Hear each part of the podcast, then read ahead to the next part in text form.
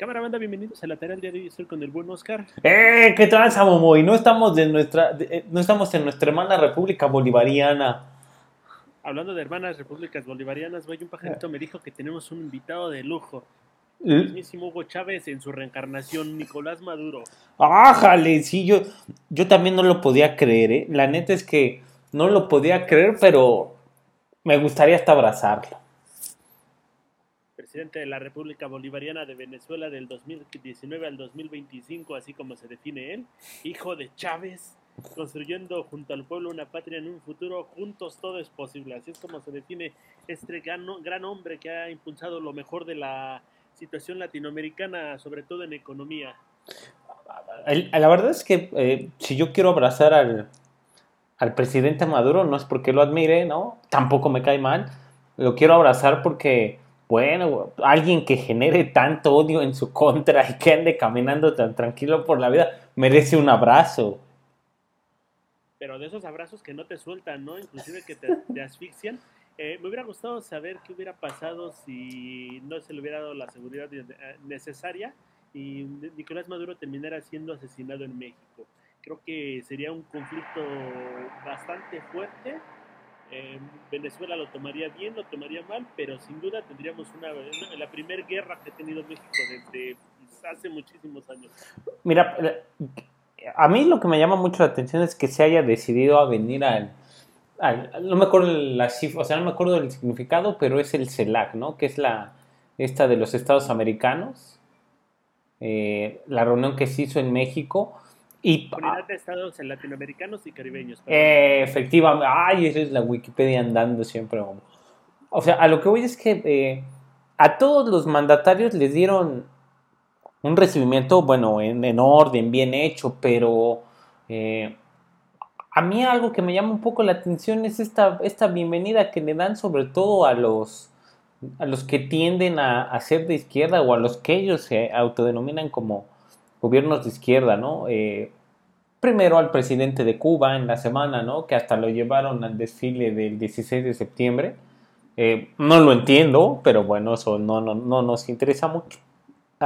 Pedro Castillo de Perú, también, ¿no? Pedro Castillo eh, me llama mucho la atención y siempre me gusta que anda con su sombrero totalmente derecho. O sea, ese sombrero nunca se le mueve, entonces no sé si se lo pega, le pone algo de silicón en para que no se le mueva de la frente, pero, pero, pero más allá de eso, a, a Maduro desde que dijo, sí voy, pues creo que fue la nota, ¿no? Porque ya ves que hace unas semanas también se estuvieron reuniendo los dos gobiernos de, de, Venezuela, porque ojo, banda, México no es el único país que tiene hasta tres gobiernos al mismo tiempo, ¿no? Venezuela tiene dos.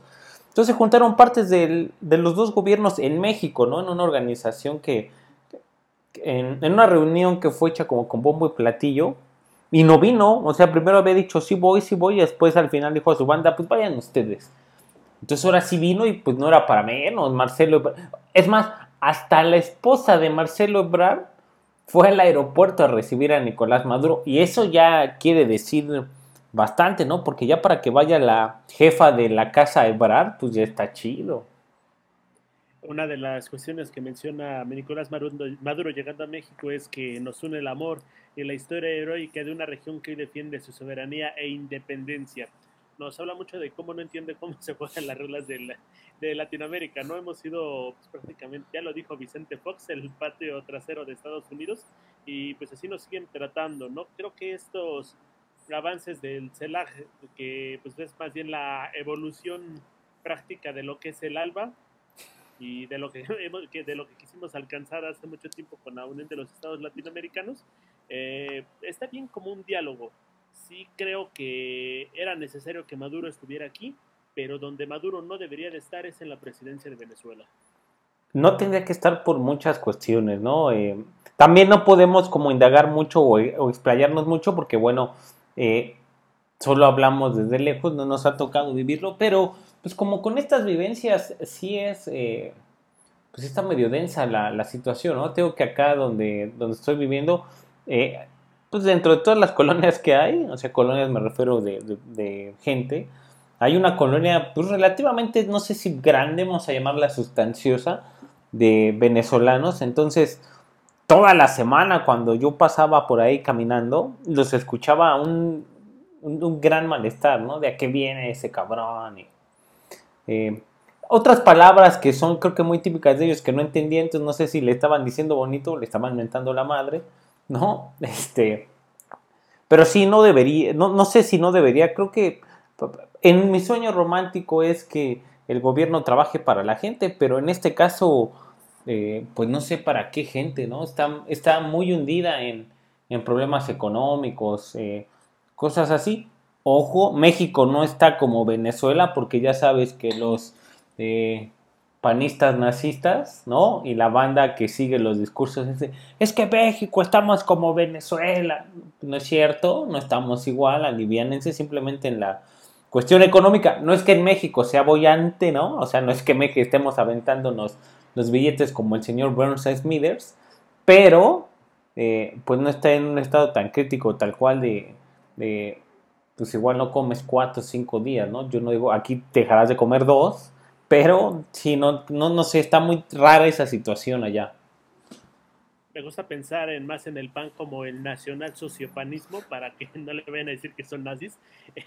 Eh, una de las propuestas que tiene Nicolás Maduro me parece muy interesante, pero siento que no va a llegar a ningún punto. ¿no? El primero es crear una Secretaría General de la CELAC, una prácticamente un grupo que se va a encargar de ver los estados, la, perdón, la relación de estos, todos estos países latinoamericanos y lo único que creo es que en lugar de estrechar lazos, lo único que va a hacer va a ser fomentar la democracia, ¿no? Para colmo quiere que se sitúe en México, que tenga su sede aquí en el país más corrupto de Latinoamérica, creo yo, si no es que estamos por cerca de, de Venezuela, pero eh, me imagino que lo único que va a, para lo que va a funcionar es para tener otros pseudo embajadores que igual, igual que los embajadores de ahorita no hacen nada y pues que nada más van a servir para este, olerse los pedos entre gobernantes, ¿no? Sí, claro, o sea, más bien es como esta, mira, antes que vamos a hablar con toda la censura del mundo, políticamente hablando no le conviene ni a eh, no le conviene ni a Venezuela ni a México estar distanciados uno del otro, ¿no? O sea, eso es, eh, para empezar, como el punto básico. No les conviene simplemente por esta bandera que los dos manejan, ¿no? De somos eh, los gobiernos de izquierda que vamos a acabar con los neoliberales, ¿no? Porque incluso hasta los términos son los mismos, lo único que varía es el acento, ¿no? El acento eh, venezolano y el acento tabasqueño. tabasqueño, sí, es lo único que varía, pero al final son las mismas palabras, ¿no? Entonces, no les conviene estar eh, enfrentados o distanciados uno del otro. Es como tú dices, eh, es, una, es una visita social, o sea, sí se lleva eh, los encabezados de los periódicos, ¿no? Y de medios especializados, incluso de nosotros que pues no, no, sabemos de nada, pero hablamos de todo, ¿no?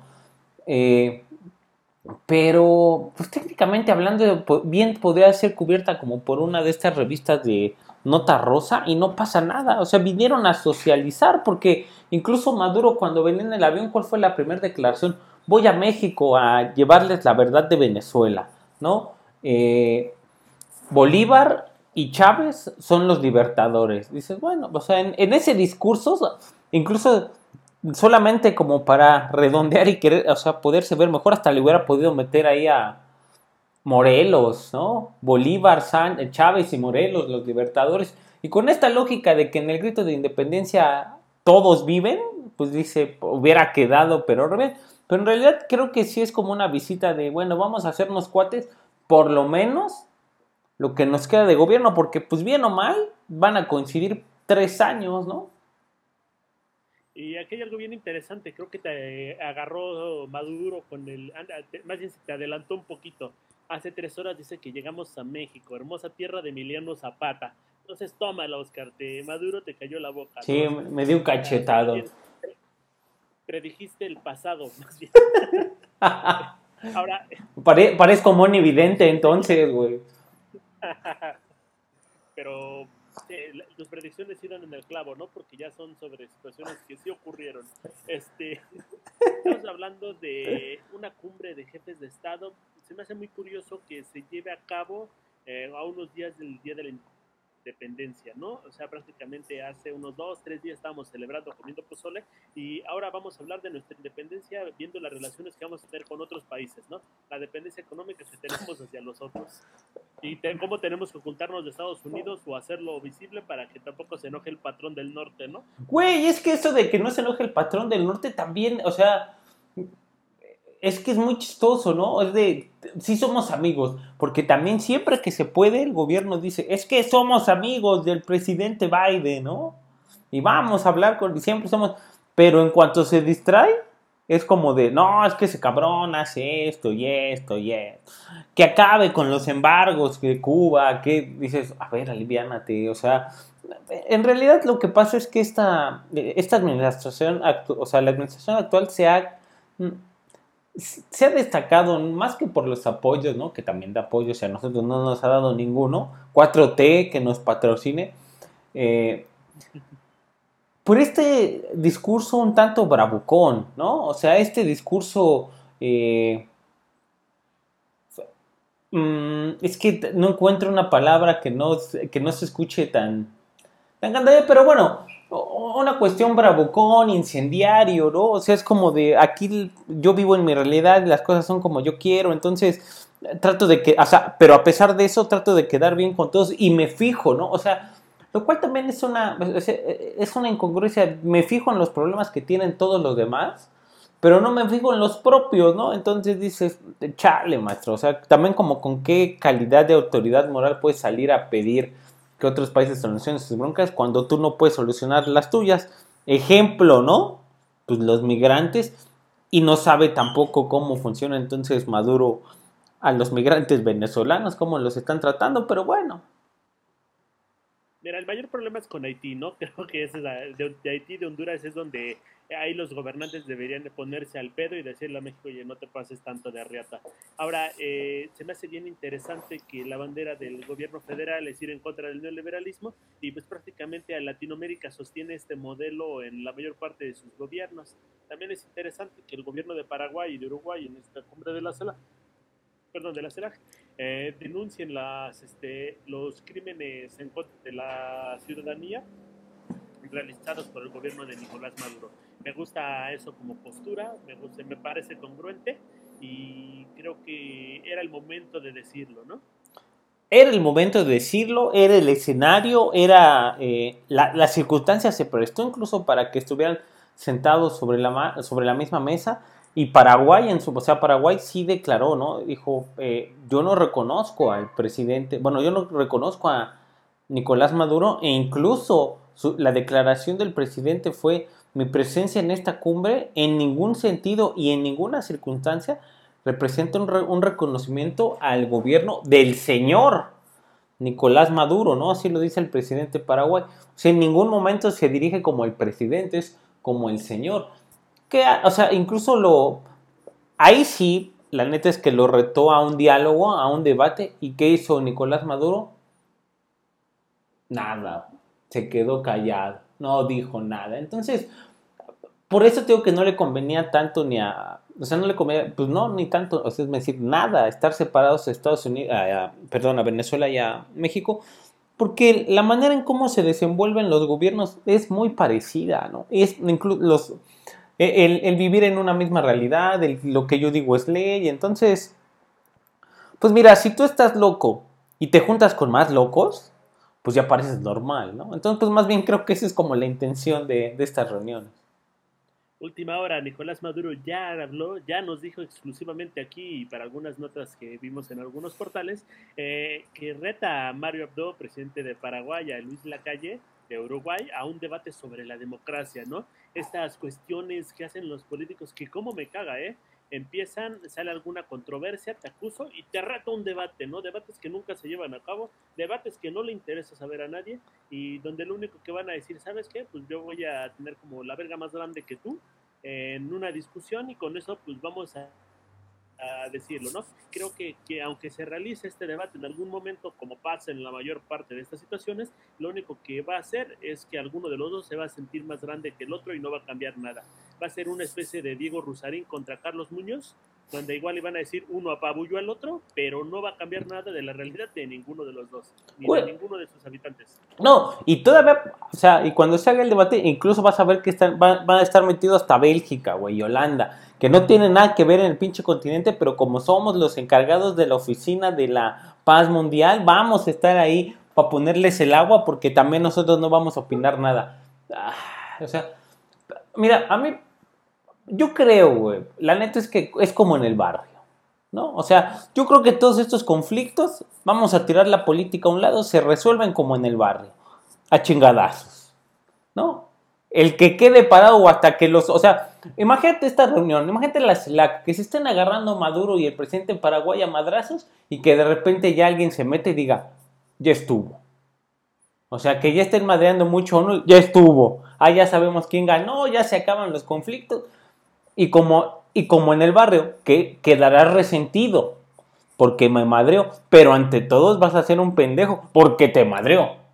Entonces yo creo que así lo deberían de resolver, pero bueno, creo que también por eso yo no soy canciller de relaciones exteriores porque yo así resolvería todo.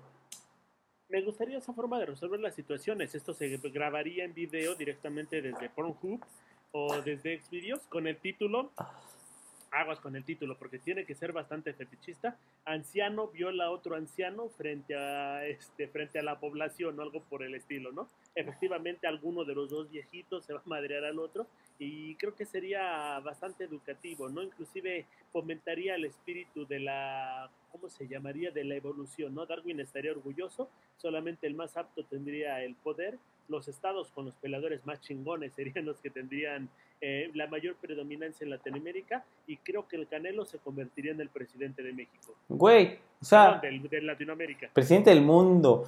Güey, Darwin escribió en sus cartas al Beagle eso, güey. O sea, los pinches científicos creen que estaban narrando sus viajes por el mundo en barco. No, estaban narrando cómo sobrevivir. Lean entre líneas, ¿no? Entonces, así lo deberían de hacer. Pero, pues bueno, ellos piensan que hacerlo de la manera rudimentaria que es el diálogo, este, pues lo van a resolver. No, no si es que me río, es que creo que ya estamos en el punto donde el diálogo ya es rudimentario, ¿no? Pero, este, pero no se resuelve nada, ¿no? Tengo que se hace mucho bombo y se hace mucho platillo, ¿no? Y, y todo, y, o sea, la neta es que si lo vemos así, pudieron haber juntado el tercer informe, el, cuarto informe de gobierno del Estado de México con el tercero de Claudia Sheinbaum, con la CELAC y era caca con lo mismo, y al final no nos iban a decir nada más que todo está bien, y no hubiera pasado nada, ¿no? Pero bueno, más bien aquí aplica el de, sí tenemos el, el recurso para andar despilfarrando, trayendo a la banda, porque pues, ellos no pagan sus viajes, lo paga el gobierno nacional, pero bueno, ¿qué se le hace, güey? Ahí se hubiera utilizado el avión José María Morelos y Pavón, ya que no se ha podido rifar, eh, ya que no se ha podido vender, pero creo que me hubiera gustado que se instaurara el 16 de septiembre como el día del informe. El 15 de, septiembre tuvimos los gritos de todos los pinches lados, hasta en los mercados hicieron un grito de la independencia, todos festejaron, se pusieron hasta el culo. Creo que el día 16 de septiembre, el día que no hay noticias, el día al que nadie le interesa ver un diario, ese debería ser el día que se instauraran los, todos los informes de gobierno y de paso la cumbre de las, del CELAC, ¿no? que manden unos ocho boletines, los meten en video y nada más lo reproducen en la tele una y otra vez y así la gente puede tener su cruda en paz y cuando se, se despierte pone esa madre, se duerme y sigue descansando. Eh, es que este gobierno no piensa en nosotros. Es lo que pasa. No piensa en nosotros. Yo creo que esa es una muy buena dinámica. Yo, mira, si Pedro, si era Pedro Kumamoto, ya, ya forjó una carrera política, creo que tú con esas propuestas también, ¿eh? Agárrate, Claudia Sheinbaum, agárrate. Ah, se me olvidó la lideresa de los comerciantes que ya la metieron a la cárcel. Olvídate, porque ya viene Momo a quedarse con la Ciudad de México. Alejandra Barros. Alejandra este, Barros. Va a ser el Mijos, güey. el Momis, el Momis, y este el Mijis, este el Momis.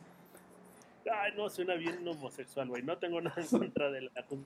No tengo, no tengo nada en contra, pero no, pero no, no tengo nada en contra, pero no crean que soy. No, pues creo que, creo que, no, no, no, güey, lo cambio, ¿eh? Soy totalmente LGBT, güey. Son los colores de mi bandera. Ahora los taxis van a ser multicolor, güey. Van a tener esta bandera de los siete colores. Ya vamos a dejar de ser rosa, vamos a incluir a todos. Eh, voten por mí, güey. Soy la única bandera gay que existe realmente en el poder. Y pues igual que todos los políticos, estoy mintiendo.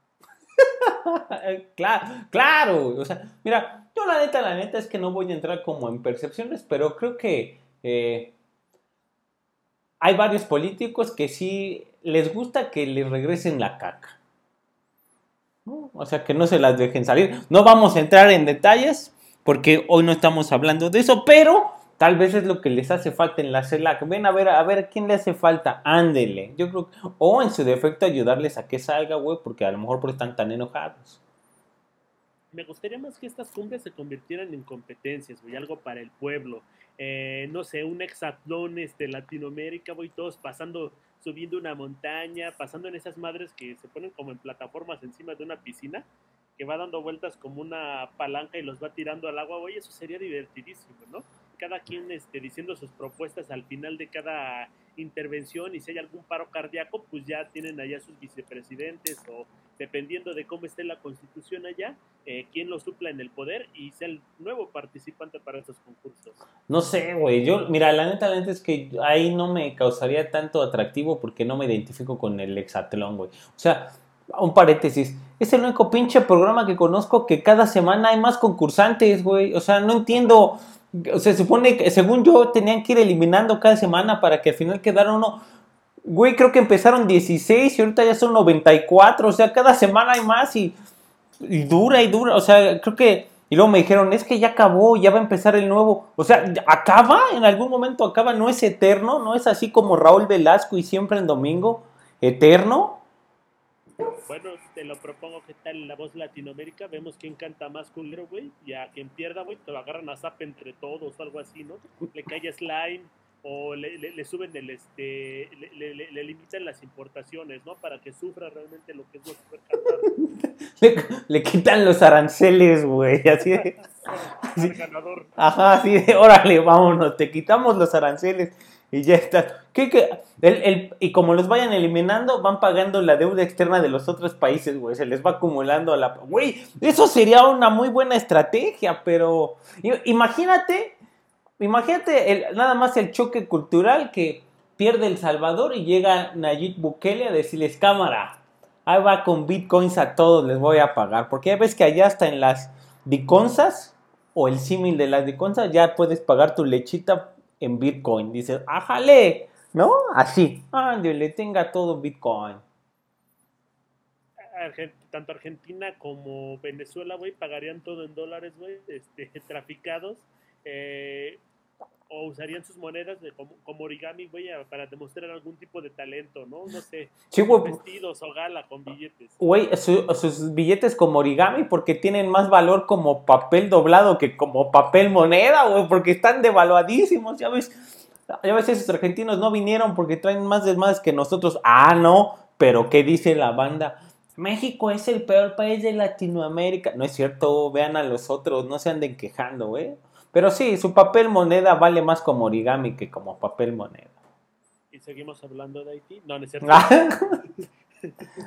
no, pero ya en serio, creo que la cumbre eh, está bien como una reunión, está bien como algo histórico, está bien para la foto, para que digan que se está haciendo algo, pero como un ejercicio real para beneficiar a, Latinoamérica, creo que no queda. Lo único respetable de este evento es que le hayan dicho a Maduro eres un pendejo y pues salte de ahí y que no hayan recibido a Juan Guaidó, ¿no? Porque también eso de los gobiernos de facto y los gobiernos de, ah, es que yo soy presidente legítimo, también está medio pinche. Y, sí, güey, no nos vayan a venir a cerrar reforma, entonces imagínate, ya nos lo cerraron un chingo. Acá aguantas porque mínimo son, son compatriotas, pero luego otros güeyes que acá se van a poner tontos y te van a querer empezar a vender sus arepas. No tengo nada en contra de las arepas, ¿no? Va a decir, no me friegue, ¿no? Pero sí, o sea, la neta es que eh, la cumbre sirvió simplemente para el, despilfarro de recursos que según no hay, pero hay. La foto bonita. Y esto de, eh, por ejemplo, decirle... Eh, pendejo a, Maduro, pues lo pudiste haber hecho desde tu casa, más bien lo hiciste también como eh, esta cuestión de, eh, de, turismo político, ¿no? Así de, ahora le, pues no conozco, pues vamos, ¿no? O sea, fue todo eso. En cuestiones políticas, además, mucha banda podrá decir que los especialistas se podrán estar rasgando las vestiduras y decir que nosotros no sabemos, y tienen razón, ¿no? Pero políticamente hablando sirve de poco a nada, ¿no? Simplemente porque las agendas son distintas, tanto las agendas, políticas, económicas y sociales de cada uno de los países son distintas, ¿no? Hay gobiernos que están apenas entrando, como el de Perú con Pedro Castillo, hay algunos que ya van a la mitad, como México y Venezuela, y, y hay otros que tienen posturas muy firmes a cómo se desarrollan, Paraguay, ¿no? Uruguay, y bueno, los que están hechos un caos, ¿no? Como Argentina, Haití y demás, ¿no? Entonces, eh, pues no queda, o sea, aquí aplica de, ¿para qué fue la reunión? Para la anécdota, no más. Y también es bien interesante y es bien importante mencionar para los pendejos que vayan a decir, ah, es que esta cumbre fue un logro de la 4T, como la convocó el presidente Andrés Manuel López Obrador y es la primera, pues tampoco se engañen, porque la primera se hizo en Caracas, la segunda en Santiago, la tercera en La Habana, la cuarta en Belén y la, la quinta en Quito. Tenemos la, la sexta que es en México pero pues por motivos de agenda, ¿no? Está bien que tengamos este tipo de reuniones, pero tampoco podemos decir que son responsabilidad de un solo gobierno, debido a que el organismo se creó en 2013. No, son capaces, ¿eh? O sea, 2011, perdón. Eh, es muy capaz que, o sea, no, no tardan en salir... Eh, pues algunos funcionarios, algunos secretarios, así fue un éxito lo que organizó el presidente. Y al final es como, o sea, al final cerramos como iniciamos con esta lógica de que vivimos en una realidad totalmente alterna donde si el sol sale es porque yo quiero, ¿no? Entonces, más, bien hay que tener como un poco de contexto y neta banda, pues hay que informarnos un poquito más porque si no pasa de lo que siempre nos quejamos, ¿no? Nos quejamos de que nos quieren ver la cara, pero también nosotros no hacemos nada para estar informados. Y pues nada, seguimos esperando que México respete por fin su política de no intervención eh, que apoya a los estados que dice que va a apoyar y pues que no, no intente quedar, de, quedar bien con todos, ¿no? Creo que es momento de fijar posturas políticas o no fijarlas, ¿no? Sí, y, y no mamen. No paguen 20 mil baros por ver a la selección contra Estados Unidos. No lo vale, no dan pendejadas. Sí, no mames.